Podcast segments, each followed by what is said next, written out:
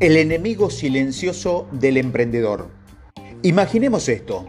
Pasan años construyendo tu experiencia y reputación dentro de una industria. Tenés una carrera exitosa y luego tu espíritu emprendedor se enciende. Se te presenta una oportunidad y tu propio deseo ardiente te motiva a emprender el camino por tu cuenta.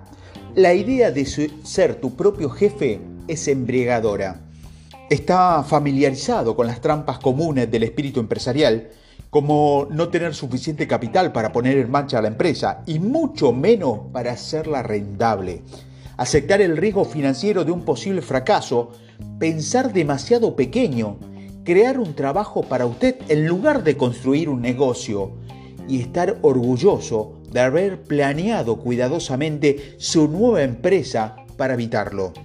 Su pasión y adrenalina lo impulsan hacia adelante con entusiasmo y su negocio se lanza con gran acogida.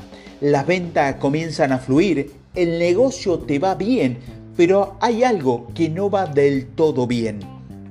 Y por supuesto, es posible que hayas participado en grupos de investigación y desarrollo donde usted y sus compañeros que trabajan en reuniones regularmente para intercambiar ideas o tal vez una ejecución de alto nivel de una gran corporación en la que participó en reuniones regulares de administración.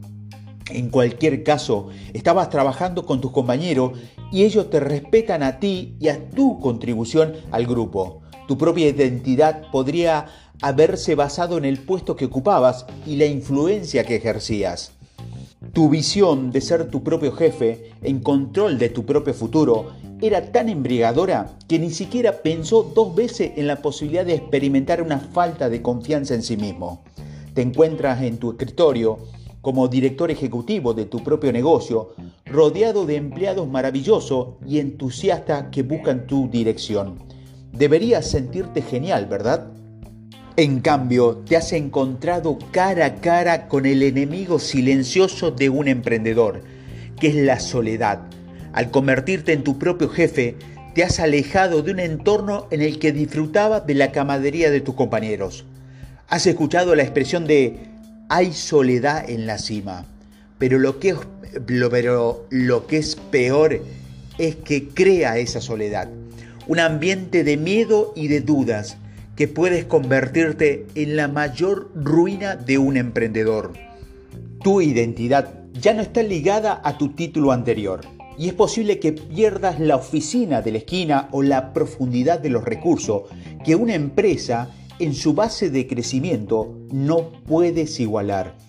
Usted siente la pérdida del título corporativo. Y si eres joven emprendedor, es posible que descubra que tu falta de experiencia en años provocó una sensación de inseguridad. O tal vez eres un emprendedor que está tan ocupado trabajando en tu negocio que no te tomas el tiempo para trabajar en tu negocio. Esto suele ser el caso de muchas emprendedoras mujeres que no piden ayuda por temor a parecer débiles, pero que es muy importante establecer una red de apoyo e influencia para hacer crecer el negocio de manera rápida y exitosa. Entonces, ¿cómo puedo evitar a ese enemigo silencioso o vencerlo si ya lo estás experimentando? Debes considerar los siguientes pasos para simplemente simplificar tu transición a un emprendedor respetado con gran influencia en la industria y la comunidad. Primero, debes unirte a una asociación profesional. Mientras contemplas dejar tu puesto, debes involucrarte en uno o más grupos de redes profesionales y considerar convertirte en un oficial de uno de ellos.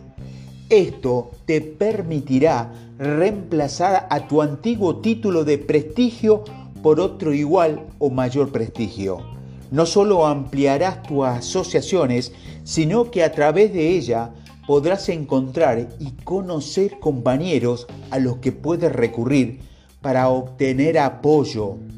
Segundo, debes formarte una mente maestra de pares que te apoyen en la creación y planificación estratégicas de tu negocio. Luego, establece reuniones periódicas continuas completas con tu agenda en la que puedes conectarte e intercambiar ideas con colegas de tu industria, así como con otros empresarios.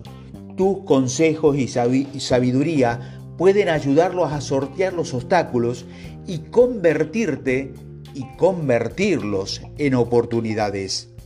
Tercero, encuentra un mentor que haya tenido éxito en tu campo. Programa reuniones periódicas con ese mentor. Cuarto, formar una junta asesora corporativa. A medida que tu empresa está comenzando, es posible que, esté, que no estés listo para una junta corporativa formal, pero es posible que necesites más de un cerebro.